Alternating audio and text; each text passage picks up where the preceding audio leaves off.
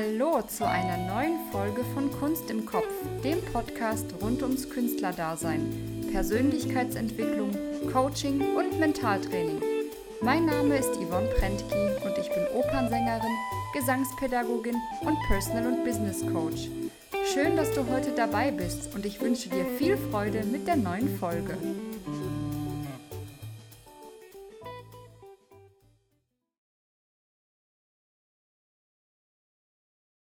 Hallo zu einer neuen Solo-Folge mit mir. Ich habe Corona überstanden.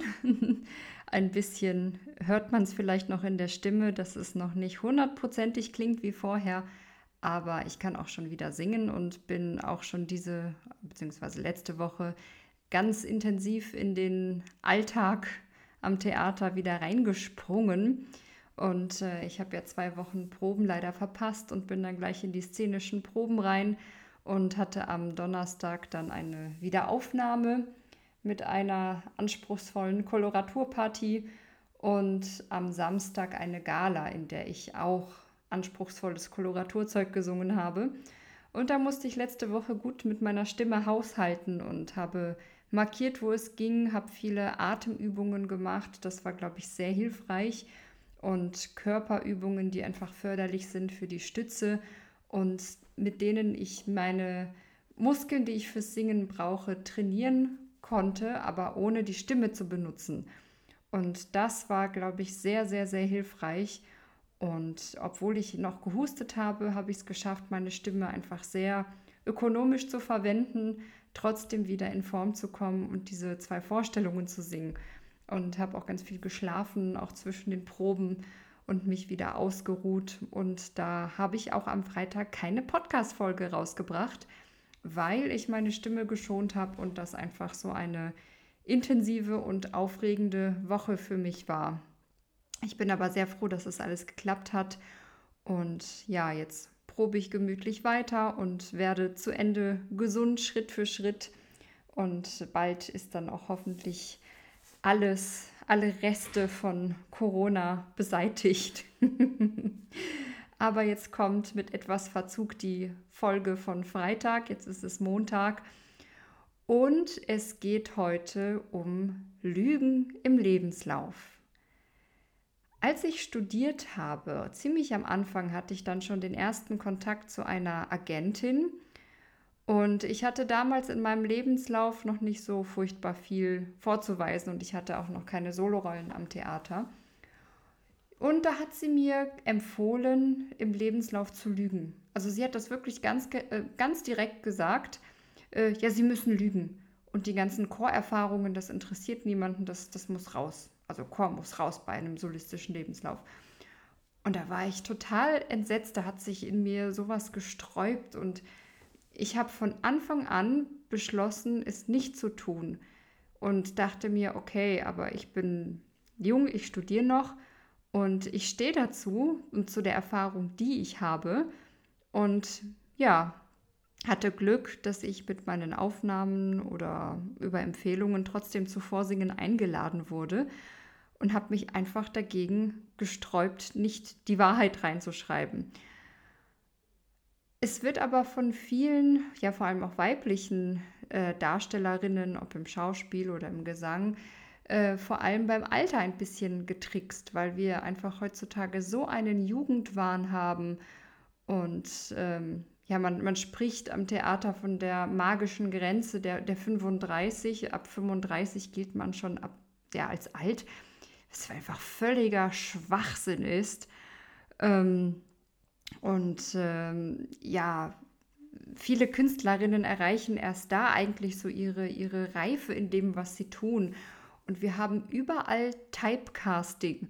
Und meine Erfahrung ist, jetzt äh, ja, sage ich es auch mal, ich bin 35 und ich sehe jünger aus, ich wirke jünger und Leute wollen mir oft nicht glauben, wenn ich 35, das, also wenn ich sage, dass ich 35 bin. Und sie vergessen es auch immer wieder. Auch meine Kollegen im Theater, wenn das Alter zur Sprache kommt, jedes Mal, wenn ich sage, sind sie überrascht, weil sie das immer wieder vergessen. Und Typecasting hat dann auch hier seinen Platz und ich werde dann einfach so besetzt, wie ich wirke. Und das ist meine Erfahrung. Und wenn man als junge Sängerin älter wirkt, dann wird man eben auch entsprechend besetzt. Und ähm, ja, deswegen habe ich aufgehört, mich da einfach zu, zu stressen und mir da Gedanken zu machen, weil ich glaube, dass ich jetzt langsam weiß, was ich mache mit meiner Stimme. Ich habe das Gefühl, ich fange jetzt erst an zu verstehen, was ich da eigentlich tue. Und mit dem Alter kommen jetzt auf einmal auch ganz andere Farben. Da kommt jetzt eine andere Dunkelheit und Rundung in die Stimme, ohne sie künstlich herzustellen. Und das wird mir mit der Zeit jetzt einfach dann auch andere Rollen ermöglichen als bisher, einfach auch weg von diesen Mädchenhaften. Also da habe ich das Gefühl, dass ich gerade so in dieser, in dieser Wandelphase bin, in dieser etwas fraulichen Figuren und das, das kommt jetzt. Und die Zahl auf dem Papier ist einfach völlig irrelevant. Ja, und besagte Agentin, äh, ich habe es einfach nicht getan und ich hatte trotzdem Vorsingen, es hat irgendwie geklappt. Sie hat mich übrigens auch mal empfohlen, dann an ein sehr großes Opernhaus in Polen, an die Nationaloper. Und als ich mich dort bewerben sollte, hat sie gesagt, äh, ja, ich soll dorthin schreiben, das ist ein informatives Vorsingen, aber ich soll nicht sagen, dass ich von ihr komme. Und da war ich schon ein bisschen skeptisch. Ich dachte mir, hä, was, was soll das denn? also, dass man das dann verheimlicht. Also, das fand ich einfach sehr skurril und habe mich von vornherein dagegen gewehrt.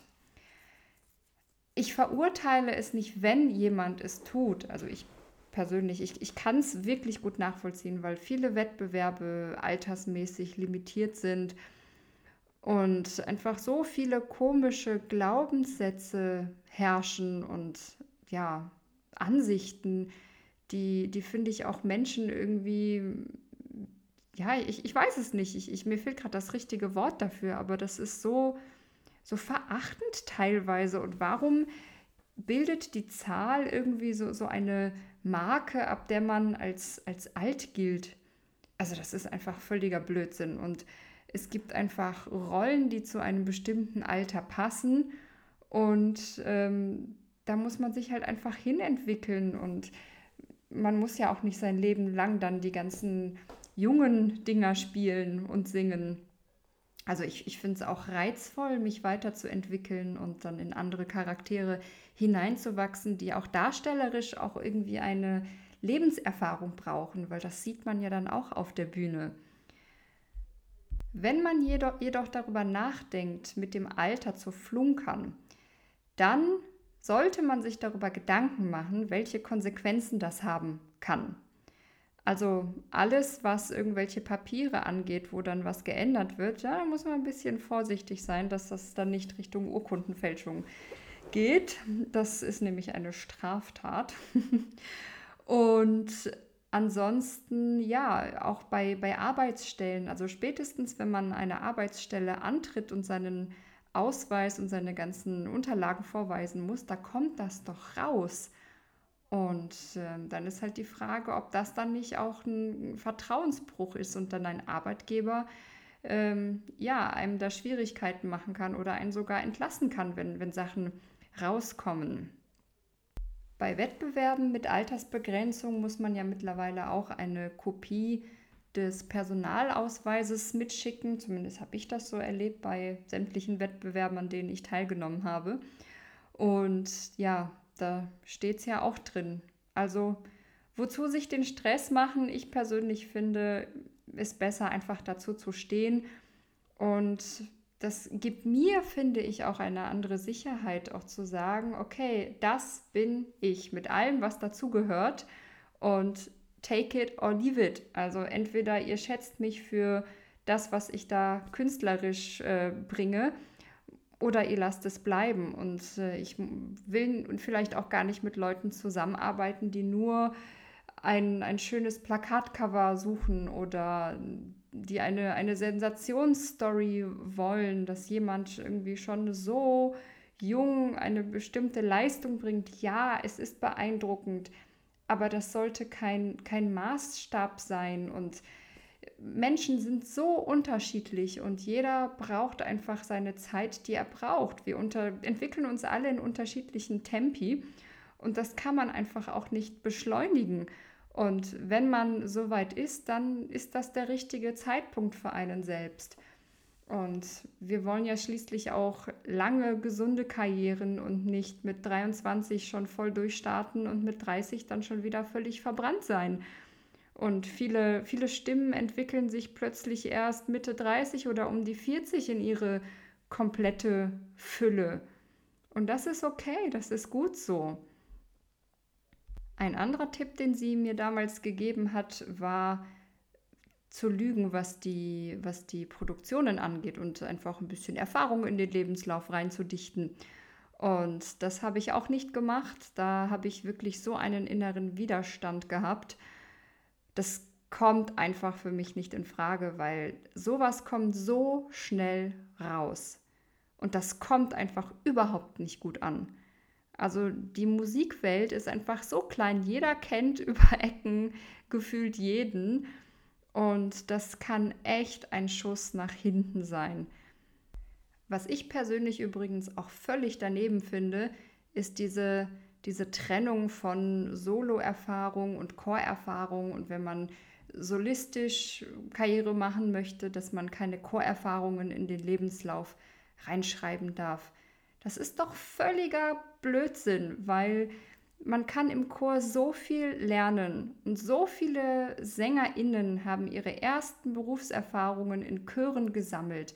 Das ist musikalisch für den, für den Ensemblegesang einfach so ein super Training. Und was man auch nicht außer Acht lassen darf, man muss auch von irgendwas leben. Also man kann den Leuten auch nicht äh, vorwerfen, dass sie, um ihren Unterhalt zu verdienen, ähm, dann einen bestimmten ja, Job ausgeführt haben. Und ist doch super, wenn man seinen Job in seiner Profession macht. Und ich, ich verstehe auch gar nicht die, diese Unterscheidung. Ich, also ich finde, Chorsingen ist erstens etwas, was super viel Spaß macht. Ich habe das auch viel gemacht.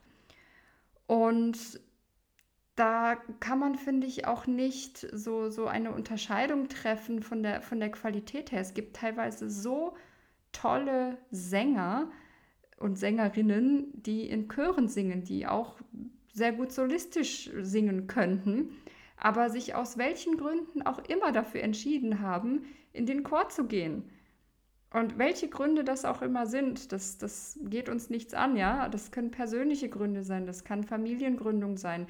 Chorstellen sind äh, besser bezahlt, es sind sicherere Jobs und das, das kann man einfach niemandem vorwerfen, da so eine Entscheidung für sich getroffen zu haben. Ähm, beziehungsweise es, es wäre einfach auch total anmaßend. Und ich kenne viele SängerInnen, die auch von vornherein gesagt haben, in der Ausbildung schon, ich will in den Chor, in einen Opernchor oder in einen guten Rundfunkchor. Und das war einfach ihr, ihr Wunsch. Und wie, also, was würden wir machen ohne diese ganzen fantastischen Ensembles, äh, die ja auch wichtige Teile des Stückes sind. Und ähm, es geht ja nicht nur um, um, um die Solisten. Also wir sind wirklich nicht der Nabel der Welt. Und ich singe auch immer wieder noch, wenn sich die Zeit und Möglichkeit ergibt, zum Beispiel dann beim Rias Kammerchor mit als Aushilfe. Das mache ich neben meinem Solo-Engagement. Und ich habe das in meinem Lebenslauf mittlerweile drinstehen, dass ich dort Akademistin war und Aushilfe. Und das ist einfach so ein Geschenk, dort in diesem Klangkörper zu sein und Teil davon zu sein. Und ich reg mich einfach über, über jeden auf, der da diese, diese Schubladen hat und, und, und das dann einfach so, so engstirnig sieht. Ich habe übrigens in meinen allerersten zwei Studienjahren im Extrachor gesungen. Und ich habe in der Zeit so viele Produktionen mitgemacht. Also ich habe ungefähr zwei Drittel des Hauschorpensums damals mitgesungen. Und das waren so wertvolle Erfahrungen. Zum einen diesen Ablauf am Theater, die ganzen Strukturen kennenzulernen, dann die Solisten auch zu beobachten, dabei zu sein, auch die Wartezeiten, die Disziplin und das Aushalten von vielen Dingen. Das war einfach super lehrreich und äh, als ich dann in mein künstlerisches Studium kam, wusste ich einfach schon, wie der Hase am Theater läuft. Ich hatte schon, keine Ahnung, einige Chorproduktionen mitgemacht. Die Zahl könnte ich jetzt aus dem Stegreif nicht nennen, müsste ich jetzt nochmal drüber nachdenken. Ähm, und ich habe die Zeit auch genutzt, um dann Fragen zu stellen. Ich habe mich dann in der Kantine mit den Solisten unterhalten und habe gefragt, wie läuft denn das alles? Wie kommt man ein, an Vorsingen? Wie, wie ist das mit den Agenturen? Ich habe von ihnen erzählt bekommen, was DZAV ist. Und das, das waren für mich so wertvolle Informationen. Und äh, dann ja, war ich im künstlerischen Studium und wusste einfach schon, wie der Hase läuft. Und ich hatte vielen, mein, vielen von meinen Kommilitonen damit einfach schon was voraus. Und dazu habe ich damals einige Kontakte geknüpft, die ich sogar bis heute noch halte. Und es ist auch schon mal ein Konzert dadurch dabei rausgesprungen. Im Nachhinein, viele, viele Jahre später. Eine weitere unangenehme Erfahrung, die ich mal gemacht habe, da war ich gerade Anfang 30. Da wurde ich eingeladen, um auf einer Veranstaltung mit einer sehr illustren Gesellschaft, also ich werde nicht sagen, wo das war und wer dort alles war, aber es war wirklich eine, eine, ein krasses Publikum da. Und äh, ja, ich war dort eingeladen. Und im Vorfeld sagte der Veranstalter schon, als ich ihm dann so erzählt habe, was ich alles gemacht habe, und so, ja, hm, das müssen wir dann mal so ein bisschen aufpolieren, ähm, wo, du, wo du gesungen hast. Und ich habe gesagt, halt, wow, wow, wow, Moment. ich werde nicht lügen. Ich stehe zu meinem Lebenslauf, ich gehe meinen Weg und ich werde nichts aufhübschen in meinem Lebenslauf. Ich bin stolz auf die Rollen, die ich gesungen habe und wo ich sie gesungen habe. Und ähm, ja, die, ob da jetzt große Häuser noch kommen oder nicht, das wird die Zeit zeigen, aber ich stehe einfach dazu. Und ja, ach, das ist, und dann sagt er, das ist ja nur Name-Dropping, ist ja nur Name-Dropping. Und äh, ich habe aber ganz klar gesagt, nein, hier wird nicht gelogen. Mein Lebenslauf bleibt so, wie er ist. Und dann, ja, kam dann der Tag. wir sind dorthin gefahren worden und dann ein bisschen gebrieft worden auf der Fahrt und so. Und dann stand ich dort dann hinter der Bühne und war dann gleich dran und er hat äh, alle von uns angekündigt. Und dann erzählte er dann von mir und ohne dass ich ihm das erlaubt hätte und unabgesprochen, hat er behauptet, ich hätte in in ähm, München gesungen, Die Königin der Nacht und in Düsseldorf äh, an den Staatstheatern und äh, ja, und, ich, und er hat mich jünger gemacht. Er hat mich auf Ende 20 gemacht und ich sei irgendwie die Königin der Nacht schlechthin, keine Ahnung, bla bla. Und ich stand hinter der Bühne und ich bin so wütend geworden. Und ich habe dort auch tatsächlich die Rache-Arie gesungen. Und ich hatte so eine aggressive Energie in mir gespürt. Ich dachte mir nur, boah, wie, wie konnte dieser Typ es wagen, obwohl ich vorher gesagt habe, ich will nicht, dass irgendwas erzählt wird, was nicht stimmt. Und er hat es einfach getan. Und ich bin raus auf die, die Bühne und ich habe mir nur gedacht, boah, na warte, ich hau euch jetzt eine Königin der Nacht um die Ohren, die eines Staatstheaters würdig ist. Ich glaube, die Töne haben noch nie so messerscharf gesessen wie in diesem Konzert, weil ich einfach diese ganze Wut da reingepackt habe. Und dann kam ich danach dann runter und er stand hinter der Bühne und ich habe gesagt, bist du bescheuert? Und er hat dann, glaube ich, ein bisschen Schiss gekriegt, dass ich dann was sagen könnte nach dem Konzert oder so, dass ich das irgendwie korrigieren würde. Ja, ja aber du, du sagst nichts oder so. Und ähm, ich war kurz davor, ich habe mit dem Gedanken gespielt, mich dahinzustellen danach und ähm, ja, einfach das zu, zu korrigieren, weil wie schnell macht sowas die Runde? Und dann kennt vielleicht jemand von dem, aus dem Publikum jemanden von den jeweiligen Theatern und äh, unterhält sich dann mit denen und sagt, ja, ich habe eure Königin gehört. Und so, hä, was? Die, die haben, den Namen haben wir noch nie gehört. Und das ist einfach echt scheiße. Weil wenn man sich dann tatsächlich dort dann bewirbt und die Leute dann ähm, einfach auf dem, ja, glauben, dass man sich mit Lorbeeren geschmückt hat, die einem nicht gehören, dann kann einem das von vornherein einfach schon Türen verschließen. Und ist, ich, das war mir einfach so unangenehm. Aber ich habe mich entschieden, nicht aus dem Impuls, aus der Emotion heraus zu reagieren und das einfach stehen zu lassen. Und habe dem Typ aber gesagt, das war nicht so abgesprochen und äh, das war einfach ein No-Go. Und ich weiß, dass ich mit diesem Menschen nie wieder zusammenarbeiten möchte. Ich habe das einfach als so respektlos mir gegenüber empfunden. Ich habe mich benutzt und verkauft gefühlt.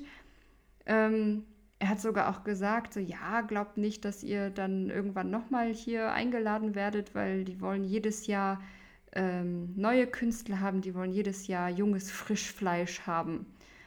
Und da war für mich klar, okay, alles klar, ich will hier auch nie wieder auftreten. Und mit diesem Veranstalter will ich sowieso nicht mehr zusammenarbeiten. Also es lohnt sich nicht zu lügen und das kann so schnell nach hinten losgehen.